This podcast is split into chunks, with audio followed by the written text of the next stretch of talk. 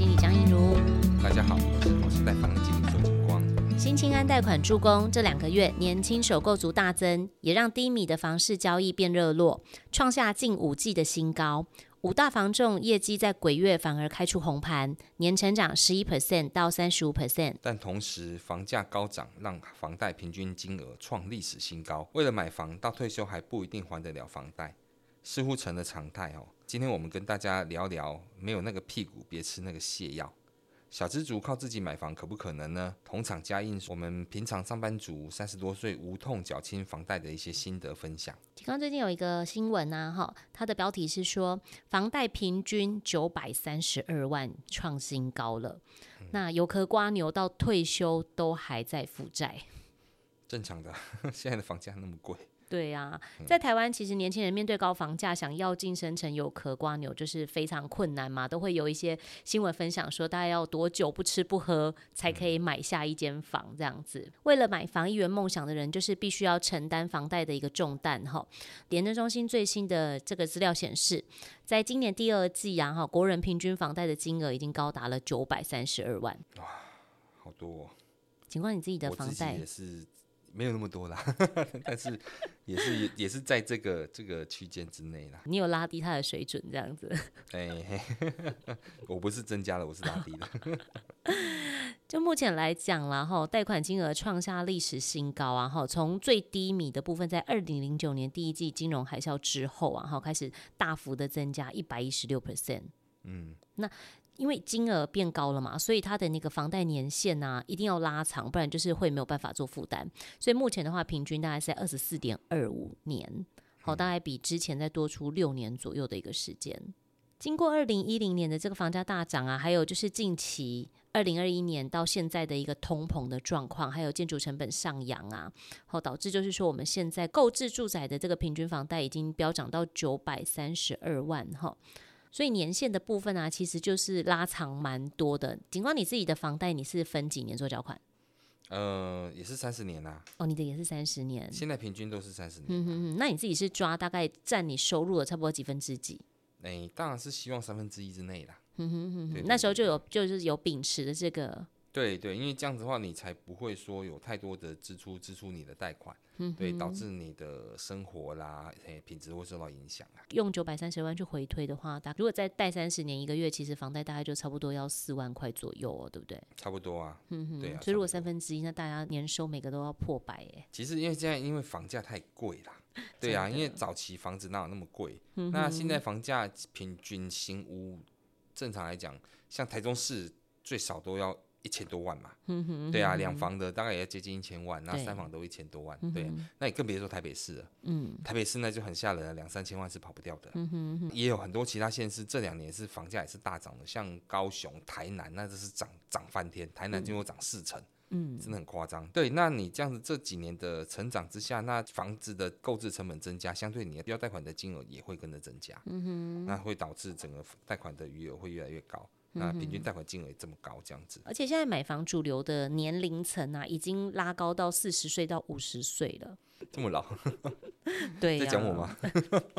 就是要比较有财力啊，因为毕竟我们还是要有那个头期款的部分嘛。头期款真的现在很多人都讲说，就是你想购物，其实你缴房贷可能不是太大的问题，可是你光要存到一个头期款，其实就真的很难。因为尤其房价现在飙涨，假设一千万你自己自备三成好了，就要三百万。对啊，因为你现在房价太高嘛，那太高相对的就是说你的自备款就要足够。银行是贷款算成数的，嗯哼，一般正常来讲，银行贷款是七成到八成，对，你最少都要准备两成的自备款。嗯，那、啊、你你房价金额拉高，你你早期可能一间房子可能五百万，你两层的话，对，也才一百万。对，你现在拉高到一千万，你的你的两层就是要两百万的。对对，差别在这边啦、啊。对，那所以说变成就是，那你存不到这样的投机款，那相对的你就买不起嘛，所以就就。买房的人就一直往后延，往后延，年纪一直往后延，因为一直往后存嘛。对，因为还在 存呢、啊。对呀、啊，哎呀，一块钱一块钱，租公还在慢慢的存。而且因为高房价，所以就把那个房贷的年限拉长了哈。其实你看啊、哦，如果说主流的部分是在四十岁到五十岁的这个区间呐，你的房贷现在其实常态就是三十年，最高甚至已经有到四十年了。等于其实我们的呃，一般来讲，我们的概念觉得说，哎，退休年龄是六十五岁嘛。嗯。但是你房贷还没缴完，你会因为房然后就延后你退休的时间，这样算一算，其实大概要到八十岁才能退休。哎，那时候我就问我儿子，儿子啊。你要加油啊！这个房子的房贷还没缴完啊，你要继续努力啊！革命尚未成功，就是一直传承下去。我们传承的是贷款这样子。是啊，是啊。你儿子就会变成富二代，负债的负。对，到死也还不完哈。那其实也蛮可怕的。不动产智库这边他有做一个调查哦，全球。大概有十五个主要的，我们大家都有听过的一些国家啦，例如说日本、英国这些比较知名的国家哈，房贷年限他们都已经上拉到五十年了。嗯哼，真的是代代相传。这个基本上真的是要两代才还得完的。对呀、啊，我们看到最高的那个房贷年限，居然是在瑞典的一百零五年，三代同堂。朋友啊，在分享说，其实国外他们都是负债消费啊，他们的习惯就是说，他们也不怎么存钱，习惯就是说，他们今天赚了多少钱，比如说我想要做什么做什么，我可能我可能先负债，先借钱来做，然后慢慢再来还这样子，嗯、所以他们每个月可能薪水一来之后，可能就会就支出大部分的一些、嗯、一些贷款这样子，嗯、对他们的做法是这样，所以说这个可能是民族习惯的不同啦。所以你看，国外的年限甚至拉高到一百零五年，这是有点夸张啦。嗯，因为我们亚洲这华人来讲，我们的习惯就是希望说不要有负债嘛。嗯，对，所以说有负债就会想办法办法把它还掉。嗯，对啊，这是我们的习惯。可是，在欧美好像不是这样，他们是觉得说，反正就是先借，先先享受，后面再慢慢来付。嗯，对，这种这种习惯是不同的。嗯哼哼，跟民族性可能有一些关系啊。他们可能比较享乐人生啊，就是我要住，我要缴房贷，但是我还是要好好的把我的人生过完这样子。对啊，我要缴房贷，我要住，对啊，所以我的儿子、我的孙子也要一起缴。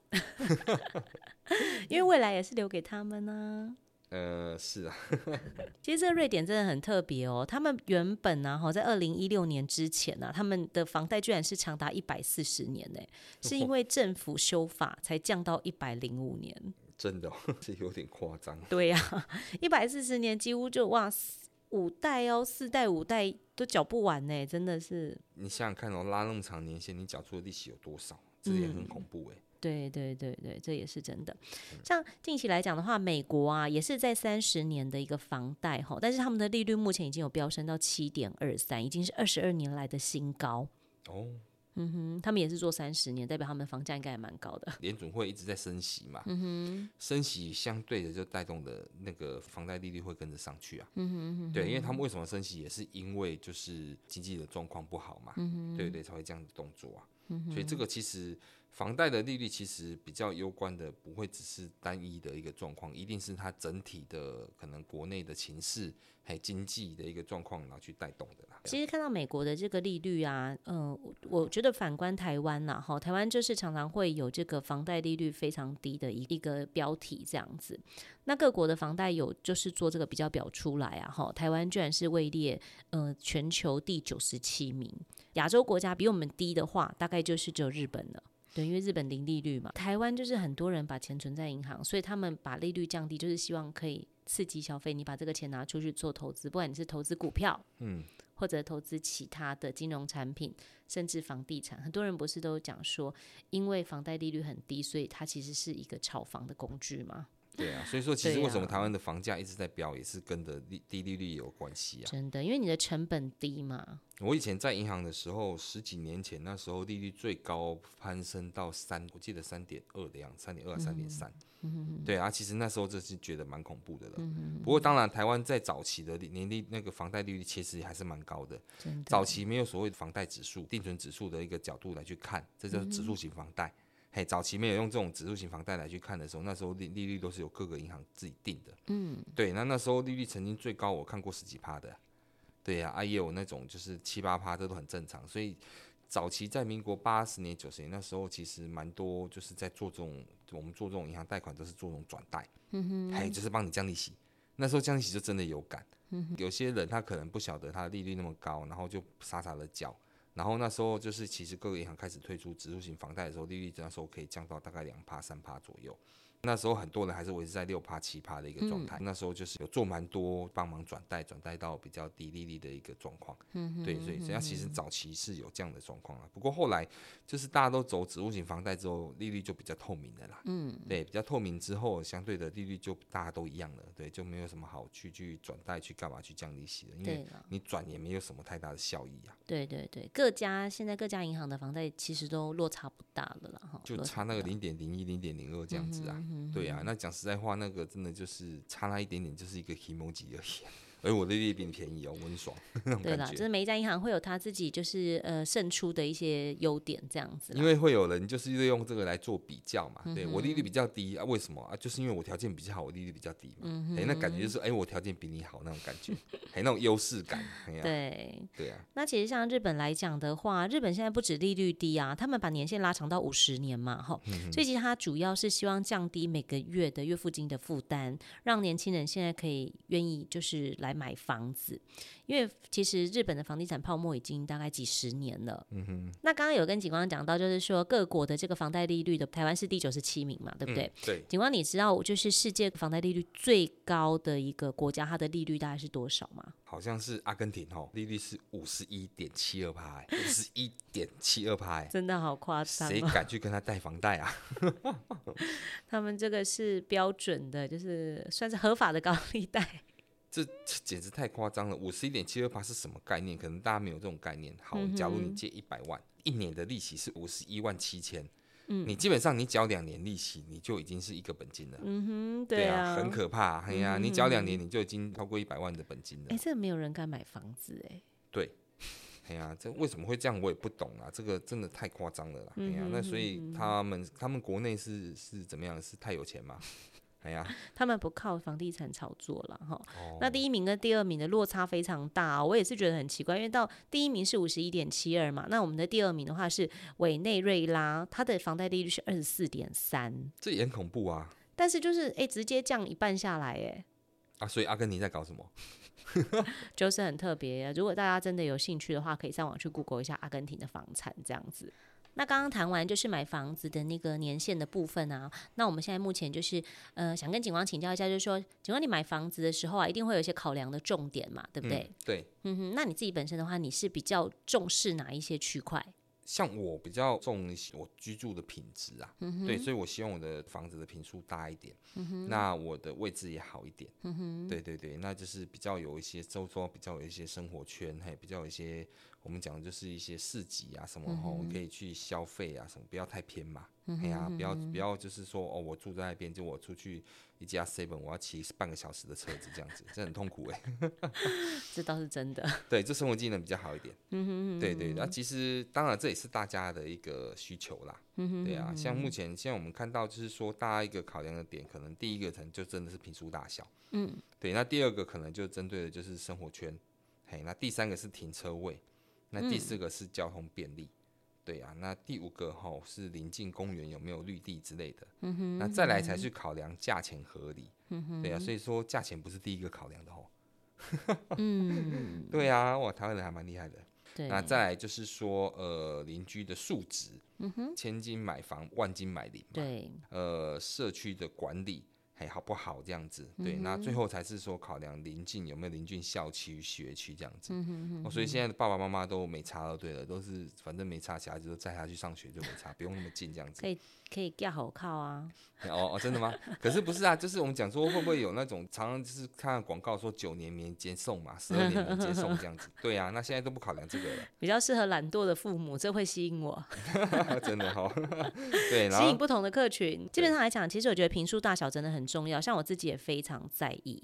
那因为现在其实新城屋啊，大部分公社比大概就在抓差不多三十趴左右。嗯、那我就会觉得说，哇，我买到的好像就不是实坪。哦，我自己是蛮在意的啦。那这其实这个是有关于什么？就是你支出的钱呐、啊。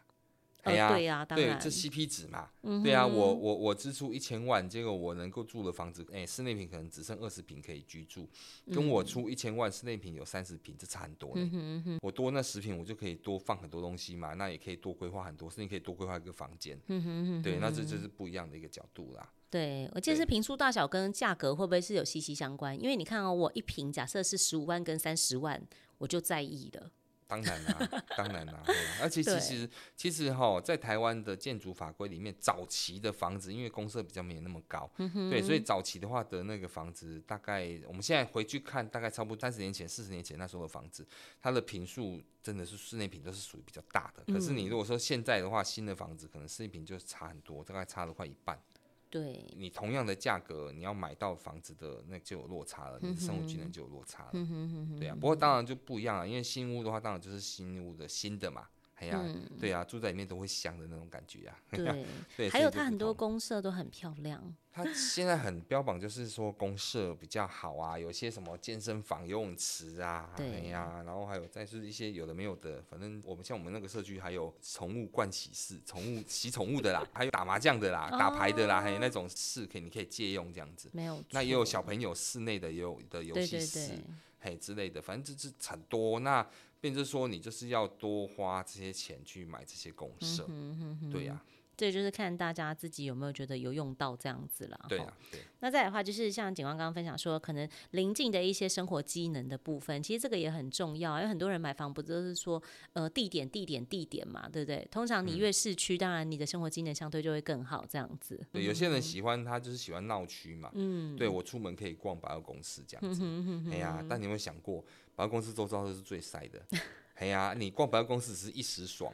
对呀、啊，那好，那那那你假如就是刚好遇到假日要回家的时候，但是大旁边周遭都在大塞车，等着排队要进去停车场，结果把你的路都封死了。你光要要到你的社区的停车场进去 就半个小时，的嘿，才挤得进去，你会很痛苦。嗯、哼哼哼对，所以其实生活机能，大家希望这种机能，可是当然还是要看地方。像有些什么百货公司旁边，其实对有些。对有些人会觉得这是嫌恶设施，哎，对啊，这是很受不了啊！哎呀，就是你光要进去房子里面，你就是光车子你开都开不出来，这很痛苦啊。对了，对啊，就是看个案呐。但是大部分的人其实应该都是喜欢说生活机能越好的地方，当然就是比较容易吸引人潮去入住。应该是这样，就是说希望的是我我生活机能可能转个弯。嘿，走出巷子或走出哪里，我就是可以有我的生活机能，嗯、但是我又不会有被、嗯、被他们干扰到，嗯，还是这样，对。那所以呢，讲说镜像嘛，闹区、嗯、哼中的镜像，那你又不会被吵，这样生活机能又好，对啊。所以那这样相对的，这房子的价格就会比较高。然后再就是停车位嘛，停车位这个其实很基本啦，哈，因为现在大家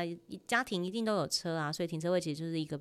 必备的一个东西，这样子。对，就是看你是市区，如果市区车子不好停的话，你当然是一定要有一个停车位嘛。嗯。对，如果说你有车子的话，那你像台北的话，也许现在台北人其实很多是他们是没有车子的，因为他们现在交通技能、生活技能都很发达，交通也很发达，他的公车、捷运都很好坐，所以也不一定要有车子。对。而且再加上他们也不一定买得起车位。因为那个车位真的太贵，嗯、一个平一个一个车子一个车位，台北也很多是公寓嘛。那你如果说你要有车位，你就必须要住到那种有电梯的公的那种大楼，嗯、哼哼哼电梯大楼里面又有车位，你知道那房子多贵吗？哎呀，那个很可怕呢，那一间都三四千万呢。对，对啊、不同县市都差很多这样子。对啊，三四千万我要赚多久啊？真的。再就是帮忙了。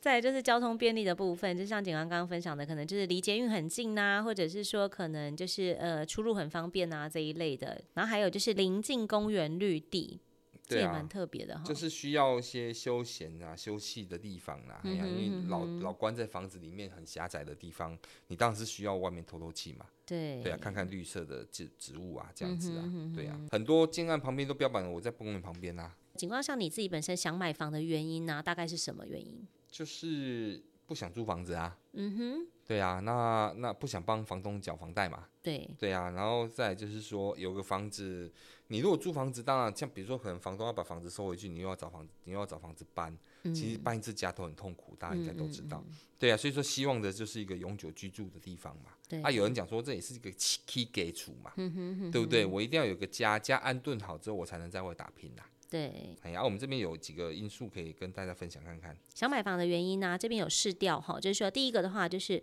呃，认为房子是必要资产，华人的观念、啊、对，大部分的人都是这样想嘛，有有土斯有财这样子。嗯，那再来的话，第二个完成人生最大的目标，对，就希望就是有一个安定下来的地方。人生胜利组嘛，有车有房有太太有小孩这样子。哦，哎呀，贷款也背很多。OK，好，第三个的话就是出租。嗯嗯，出租其实我觉得台湾人真的也是蛮爱当包租公的哈，大家都会想说，哦，退休当包租公，其实我就收租金就好，我也不用工作了这样。啊，就是刚才讲的啊，就是就是有人帮你缴房贷啊，嗯、哎呀，或者是有人给你生活费，还不好。对对，然后再的话就是保值或自产这样子。对，因为房子通常。很多人的想法，它就是属于一个很棒的资产，嗯，对，那房价不太容易会跌，所以它就是一个很保值的一个、嗯、一个商品，运用的一个金融工具。对啦，至少抗通膨这样子。对啊。对，那接下来的话就是还有投资赚取价差的部分。啊，这个一样啊，他就是把房子当做是一个商品啊，没有错。然后接下来才是不希望继续租屋，不想像刚刚警官分享的嘛，不想帮房东缴房贷。对啊，没错啊。嗯哼。那还有就是给予家人保障。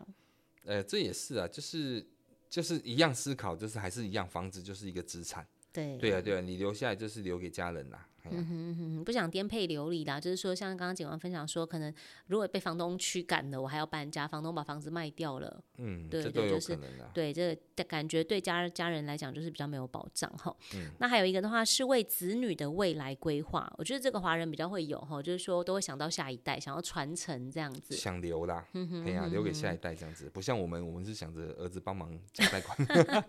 哎，真的啊，现在高房价可能会出现不一样的想法哦，真的。对啊，是啊。OK，然后再来，接下来才是其他啦，哈，那其他、嗯。OK，那我们这边的话有访问，就是说我们有两位三十五岁以前呢、啊、就缴完房贷的同事，那我们就请警官帮我们分享一下他们理财的配包这样子。我们这两个同事他们的房子买的比较早啦，那早期房价是没有涨那么高嘛，嗯、对呀、啊，那你像他们都是在买在十几二十年前，那时候房价就还好，一个月才缴大概差不多一万多块钱，两万块钱。其实以那时候的收入跟现在收入好像也没什么太大差别哈。其实我们苦的是收入没有增加，好吗？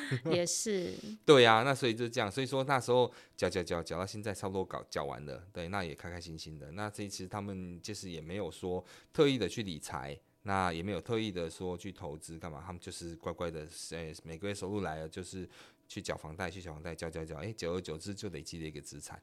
再加上他的房子又早期买的，那现在又涨价了。对呀、啊，所以是不错的一个不错的投资选项。对对，没有，所以所以所以就是这几年房价涨了之后，大家的痛苦指数增加了嘛。讲实在话啦，因为如果说房价没涨的话，其实好像也没有那么的辛苦嘛。对对啊，差别在这边，因为其实房价涨，结果你的薪水没有涨太多，这是辛苦的地方，真的辛苦。现在年轻人其实辛苦的地方在这里啦。对对啊，就是收入真的不够啦。对，还有通膨的部分呢、啊，你的生活开销都变高了，这样子。另外一个案例是，同事他本身是未婚的，好，那他其实早期买房的时候啊，主要是因为长辈有赞助头期款，那剩下的部分当然就是像警官刚刚分享的，在一二十年前，其实房价还没有这么高，所以他其实好分二十年来讲的话，他每个月的月付金其实不会很重。嗯，对，他甚至还可以再多存一点点钱下来，所以他在提早就提早把它结清掉了。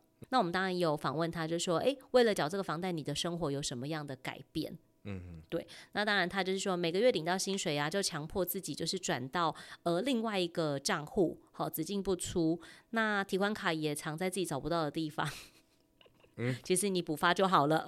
哦，好，那生活能省则省哈，一天只花一百五十块这样子。那他早期有在餐厅打工，所以其实真的可以吃公司就吃公司。不能吃公司就回家吃父母这样子，好不好？好，储蓄是最实在的。那他也没有其他多余的一些投资的理财的部分，大致上就跟大家分享这样子。不过这真的就是讲实在话，就是纪律的问题啦。对啊，你你当然你如果没有太多的欲望，然后每天就是上班下班，然后然后慢慢。赚了钱就是存起来，嗯嗯，那这很厉害啊！这是那那他他算是他理财纪律很好啊，他的储蓄纪律，这叫储蓄的纪律很好。对，对他不会因为哦某些东西，比如说新的手机出来的要买一下这样子，哇，这个月没有了，嗯、类似这样的一个角度啦。对，对每个人的每个人的个性其实还是有点不太一样。有其实有些人会觉得这样子过很辛苦，我不想要这样过生活。嗯、那有些人会觉得哇，我终于快要出。感觉离我自己的梦想越来越近，因为我就是想要买一间房子嘛。嗯，对，所以每个人的想法不太一样，跟大家做分享。对啊，不过这也要自己长达十几年，这真的这个几率也实在是很厉害。呵呵，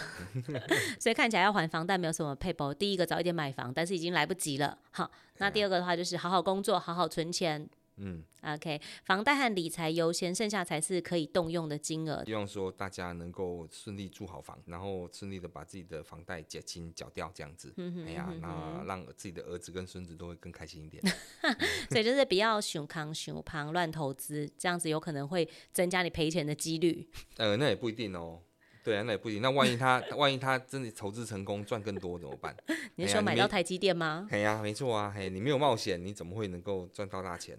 对不对？好，投资有赚有赔，请详阅公开说明书。嗯、谢谢，谢谢您今天的收听。下一集我们会继续为您介绍与房贷贷款有关的主题，欢迎锁定我们的频道，也可以到我们的平台浏览我们制作的 YouTube 影片、精彩的懒人包和 Podcast 第一季、第二季的节目哦。